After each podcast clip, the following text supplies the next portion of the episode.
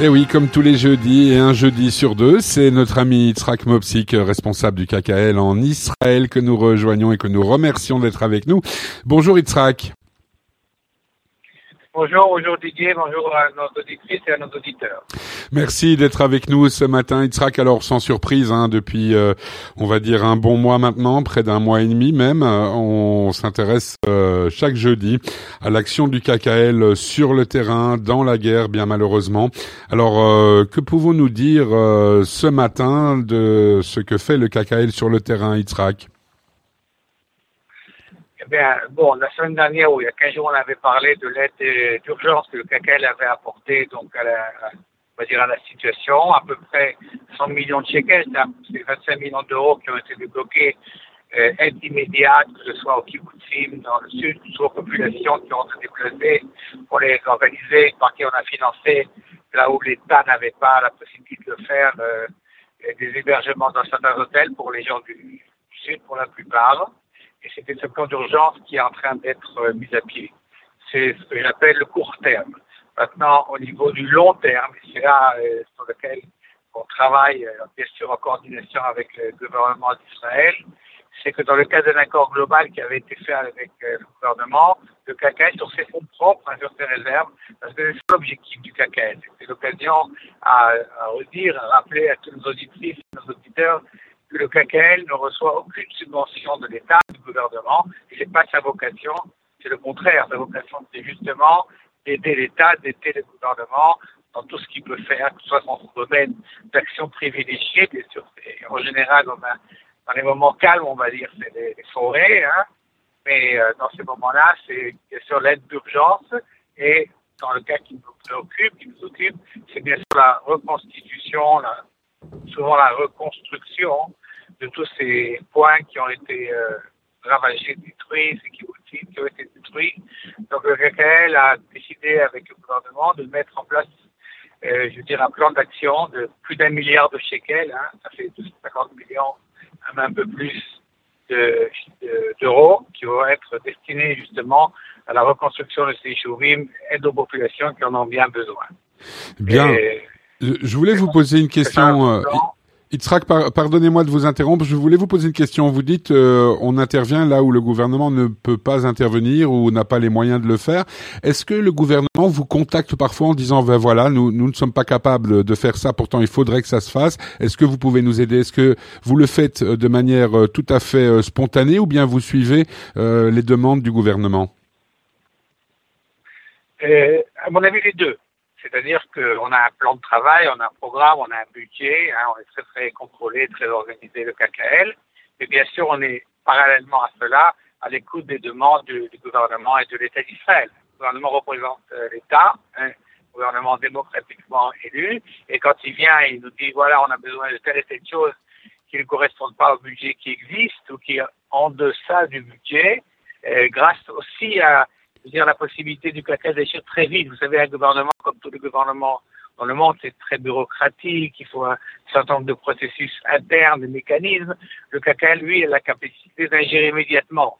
Quand il y a une situation, euh, dans notre domaine, un domaine physique, etc., euh, le lendemain matin, on peut mettre, envoyer des tracteurs euh, dans un terrain quelconque pour faire un travail, vous voyez.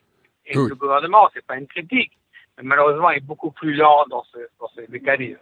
C'est ça notre avantage. Deuxième avantage, c'est que le KKL, grâce à nos donateurs surtout, grâce euh, à l'histoire du KKL, a la possibilité euh, financière, bien sûr, pas de prendre tout le budget de l'État, hein, c'est 500 milliards de shekels à peu près sur lui, mais de faire des actions ponctuelles, justement pour aider quand il faut, là où il faut, euh, l'État d'Israël.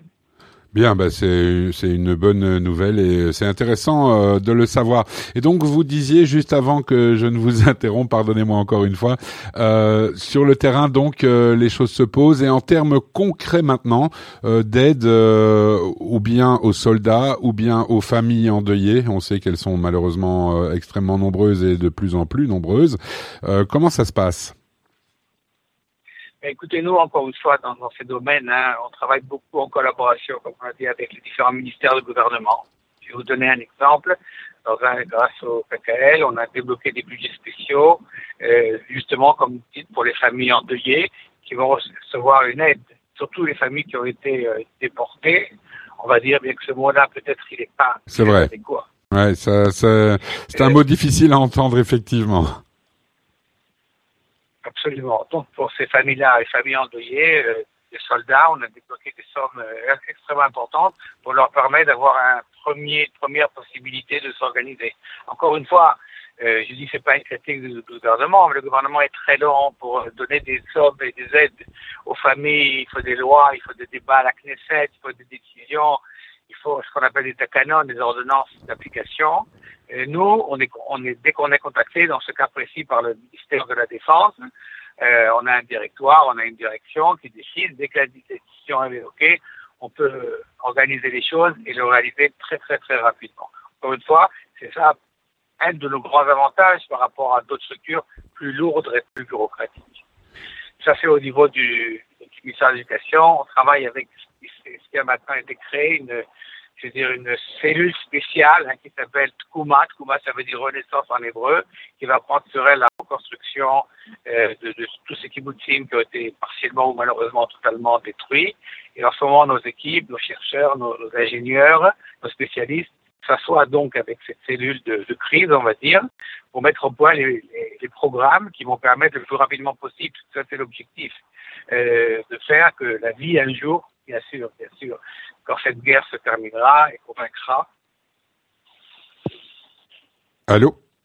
Et donc, oui, et quand on vaincra, je dis, dès que, dès, dès, que la guerre sera terminée, dès qu'on pourra, je veux dire, faire les choses dans, dans le concret, c'est un peu, c'est un peu difficile, mais il faut faire les plans comme ça, le lendemain de, la fin de la guerre, on sera tout de suite prêt, et donc pour faire pour aider et pour participer à la reconstruction de tous ces kibbutzim qui ont été, comme je l'ai dit, détruits malheureusement, partiellement ou totalement.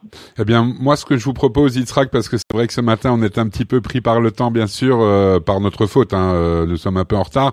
On va peut-être pouvoir euh, envisager ça dans 15 jours, on sera forcément 15 jours plus tard, et on pourra envisager et parler de cette étape d'après la guerre, on dirait, de manière un peu plus large et un peu plus étendue, parce que c'est vrai que le chantier, et le mot est malheureusement trop vrai. Le chantier sera quand même très très grand. Merci infiniment Itzrak euh, d'avoir été avec nous en ce jeudi. On se retrouve, euh, pour ma part, ce sera avec un grand plaisir de vous retrouver dans 15 jours. C'est moi-même. À bientôt et donc un grand bonjour à tous nos éditeurs et nos auditeurs. Merci. Faites bien attention à vous, Itzrak, hein, et à votre famille. Prenez soin de vous. À, dans 15 jours. Au revoir.